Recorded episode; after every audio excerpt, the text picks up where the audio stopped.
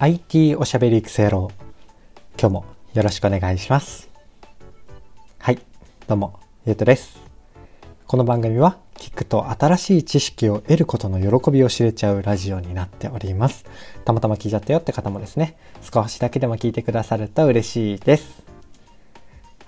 ということで今日は何の話をしようかなと言いますと数学なんて絶対一生使わないのにと思ってた方へ伝えたいこと過去必要派は答え合わせにどうぞというテーマでお話をしてみようかなと思います。たまにある IT でもサイエンスでもない、ちょっと僕がこのラジオやってる理由とかにも近いんですけれどね。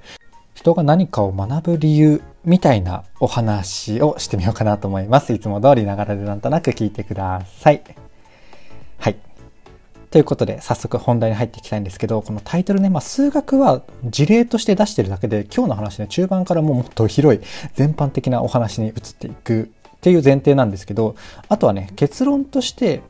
この数学役立たないんじゃないか問題に対するこう回答としてね、あの何を言うかっていうのは本当たくさんの選択肢があるんですよ。これも前提としてあります。例えば代表的なので言うと、あのコンピューターとかスマホとかそういうものは全部元をたどれば数学でみたいな、そういう理論で言われたことね、特に多分これ先生とかそういう方言いする方多いかと思うんですけど、結構聞いたことはあると思うんですよね。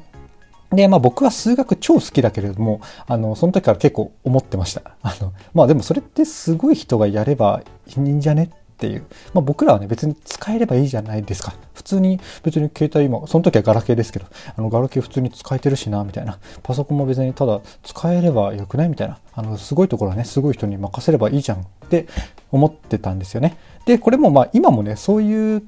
えー、と考え方は一理してるんですけれども、全く別の角度で、えー、これに対するというか、この数学必要ないんじゃないか問題に対する回答、僕の中でイメージっていうか、かなり、うん、解像度上がって最近はね、話すことができるし、ぜひね、伝えたいなと思ったのがあるので、それをお話をするという回でございます。ただね、もしかしたら、こう、ポッドキャストを聞いてくださるようなあなたであれば、もしかしたら同じような考え方をすでに持ってるかもしれないので、そういう方はね、ぜひ共感していただきながら、この僕の配信をね、誰か伝えたい、うん、身近な誰かに、この配信をね、ご紹介いただければ嬉しいです。というところで、あの、遠回りになっちゃったんですが、ここから本当に中身に入っていきます。お付き合いください。はい。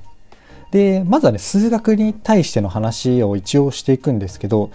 数学が自分のものになっているっていう人っていうのはもう数式で表現を世の中で表面的にされてないものでも何事も数学的な視点で物事をね見ることができるんですよ。で分かりやすい例でいくとあのまあ、数式化されてないようなものでもあの数式化して考えちゃうっていうのが多分ねあの数学得意じゃない方もそういうことしてんだろうなって想像できる範囲の、まあ、分かりやすい事例ですよね。で結構そういうふうな考え方すると世の中がシンプルにねこう見えたりするっていうのはよくある話でございますと。であとは、えー、これはちょっとイメージしにくい部分でいくとあの数学って結構新しい概念みたいなものも学ぶんですよね。だからあえて、えっ、ー、と、具体例とかまで話していくと長くなるのでしないんですけど、なんかそのものの見方自体が、その、うん、例えばね、微分っていうのが、微分とか積分っていうのが非常に、えっ、ー、と、大事な概念だったりするんですけど、それを知ってるか知らないかで、ものの見方結構変わっててくるんですよ。多分信じられないと思うんですけど。ちなみに今、微分と積分とか知ってるか知らないかって言ったんですけど、あの、その数学的に学校で習う範囲のレベルで計算ができるって意味だと、まあ、できたとは僕は言わないと思ってて、その微分ってものが、うんと、どういう意味を示しているのか、だからそういうところまでですね、そこまで、えっ、と、概念として理解がしている人であれば、えっ、と、まあ、よりね、数学的なものの見方っていうのができるっていう、そんなイメージですね。まあ、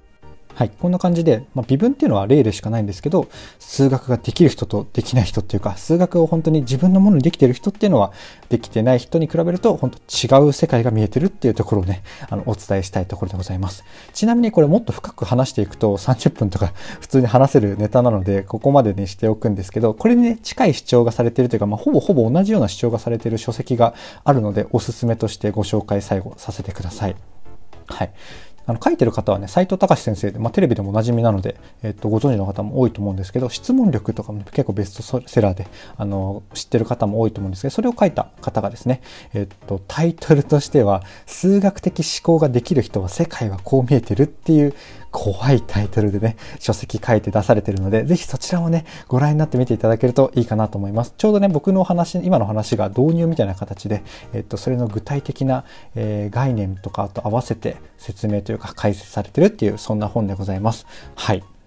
ということで、ここからは数学から範囲を広げて一般的な話をさせてください。で、まあ、結論というか何が言いたいかっていうと、まあ、学ぶことっていいよねっていうお話でございますね。これをもうちょっと論理的にというか、ちょっと説得力を持ったお話をね、えー、先ほどの数学からよりあの範囲を広げて話させてください。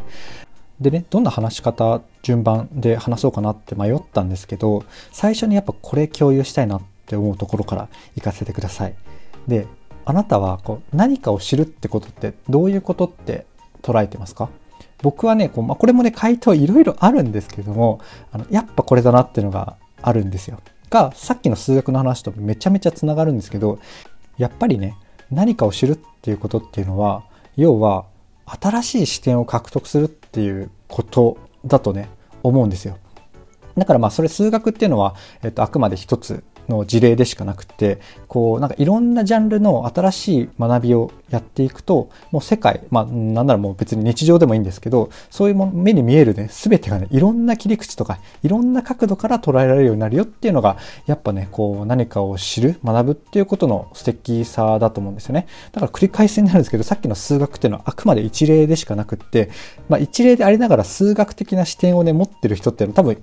うん代表的な学びのジャンルでいくと結構一番少ない、できてる人が少ないジャンルだったので事例として出したっていうだけの話で、えっと、いろんな学びをするといいよねっていうのが僕の考えですね。で、例えば僕で言うとたまたまね、数学はできちゃいますけど、学校の科目で言うと本当例えば、まあ、英語もできないですし、歴史もできないですし、美術もできないですし、あとはこう、日常身近な例で言うとゲームとかも疎いですしね、あとはアイドルとかも疎いですし、えー、そういうところはです、ね、全然弱いんですよ、僕は。なので、僕の視点でいくと、まあ、たまたま数学っていう切り口の見え方はできるものの、歴史的な観点だったりとか、こう、アイドルビ、アイドルビジネスってちょっとあれだな、まあ、ゲームクリエイターみたいな観点とか、全然ないですし、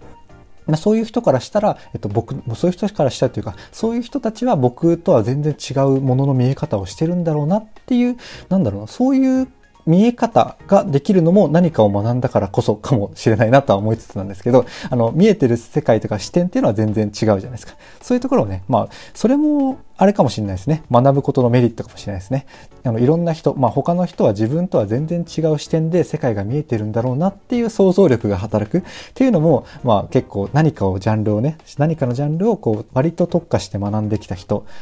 そんな人の特徴なのかもしれないですね。なのでちょっと僕が話そうと思ってたところはちょっとずれてるんですけど、何か1テーマ結構深く学んでみるっていうのは、そこから他の視点が必要なんだなとか、他の世界まだまだあるなっていう気づけるきっかけになるような気もするので、まあ、数学に限らずね、何かちょっと学んでみるっていうのは、やっぱいいことだなと話してて思いましたと。話が逸れてきたので、ちょっと無理やり元に戻すと、まあ、僕が言いたいのは本当何でも、何でもね、学ぶっていうのは素敵なことですよっていうところが、やっぱ伝えたいところなんですよね。本当にまあ特に、まあ、現代だとなんだろう、プログラミングとか、まあ、僕も結構 IT っていうのは割と、うん、実用性の高いジャンルで話しているものの、僕の番組って、まあ、別に明日から役立つアクションプランみたいなね、某まこなれ社長と真逆じゃないですか。どちらかというと本当、いつか役に立つかもしれないベースとなる教養みたいなところね、お話をしてるんですよね。で、なんでそれをしてるかっていうと、それがね、どっかのタイミングで呪術つなぎ的にこう役立つことになるかもしれないっていうのを大事にしたいんですよね。だからまあ、さらに言うと、何だろうな、こう役立ちそうとか、そういうスタートで頑張るっていうよりは、好奇心のスタート好奇心スタートから始まる学びのこう連鎖っていうものが、こう、まあ、どこかで呪術つなぎで役立つかもしれないし、まあ、本当に役役立たないね、ままのあのジャンルもあるかもしれないです。こう、自分にとってはね、誰かにとっては役立つかもしれないし、みたいな。そういうものがね、結局人生をね、豊かにすると思うんですよね。これが僕がね、信じていることであり、僕がこう、やりたいことでもあるんですよね。最後その話をちなみにっていう雑談でさせてください。はい。でね、この、うんまあ、好奇心スタートでの学びの連鎖みたいなもの、これが結構僕のやりたいことで、だからね、この番組では本当いつか役に立つかもしれない教養的な位置づけですね。で、えー、やってるわけなんですけど、まあ、僕がこの話を中心にしてるのはたまたま僕がね IT 好きで、まあ、IT 関連の仕事をしていて得意だから取り扱ってるだけで本当はね、えっとまあ、全ジャンルこれやりたいんですよね。何かの学びのきっかけの入り口になるもの。だから僕の番組みたいなもういろんなジャンルがあって、まあ、別に一人喋りじゃなくてもいいんですけどそういう学びの入り口になるジャンルの番組学びの入り口になるような番組があってそこからまあ深く学びたければ書籍なんなり、まあ、有料の動画なんなり、え、ー、と、まあ、もっと大学行き直すなりとか、そういう入り口をね、こう僕はやりたいんですよね。うん、あとは僕の番組こう聞いてくださってるあなたに伝えたいところでいくとあの僕の番組きっかけにねなんなら全然違うジャンルにも飛び込んでほしいんですよね。それが多分ももしかしたら IT の理解にももしかしたら役立つかもしれないし、まあ、全然関係ないあなたの人生のどこかで役立つし単純にね好奇心スタートでこう何かこう知るっていうのはもう面白いんですよね。なので、ぜひぜひそういうところ、そういう観点でもね、ポッドキャストをどんどんどんどん活用してみてはいかがでしょうか？っていう謎のまとめになったんですが、まあ割と収まった気がするので、こんな感じで今日の話は終わろうかなと思います。いかがでしたでしょうか？こんな感じでね、僕の配信では Web とかアプリとかテクノロジー的なテーマをですね、えっ、ー、と、取り扱いながらも、どちらかというと、まあ、僕の感想だったりとか、周辺の知識だったりとか、えっ、ー、と、僕が考える妄想の話、そちらがメインの番組となっております。なのでですね、まあ通常回はそんな感じなんですけど、今回は割と番外編みたいな感じですね。今回の話はね、なので学び自体をちょっと、うん、ベースとなるところをね、あの、捉え直していただけたらなと思ってお話をしてみた回でございます。普段はね、もっと AI とか、最新サービスのご紹介とか、インスタグラムの新規機能とかね、そんなテーマでお届けすることが多い番組でございます。そんなテーマでね、普段やってますので、ちょっとでもね、興味持ったなとか役に立ちそうだなと思ってくださった方、いらっしゃいましたら、いいねとかフォローとかコメントやレターをね、いただけると嬉しいです。はい。というところで最後までお聴きいただきありがとうございました。Apple Podcast のレビューとかね、常にお待ちしてるのと、あとは過去配信をまとめ聞き、テーマごとにしやすくしてますので、説明欄もぜひチェックしてみてください。はい。ということで、休日ですね。休日なのにすいません。なんかちょっと学び、まあ、僕にとってはね、エンタメなので、うん、話してしまったんですが、あなたにとってのね、学びっていうものが少しでもこうエンタメになってくれたら嬉しいなと思います。最後までね、お聴きいただき、本当にありがとうございました。休日ゆっくり過ごしてください。ではではまた。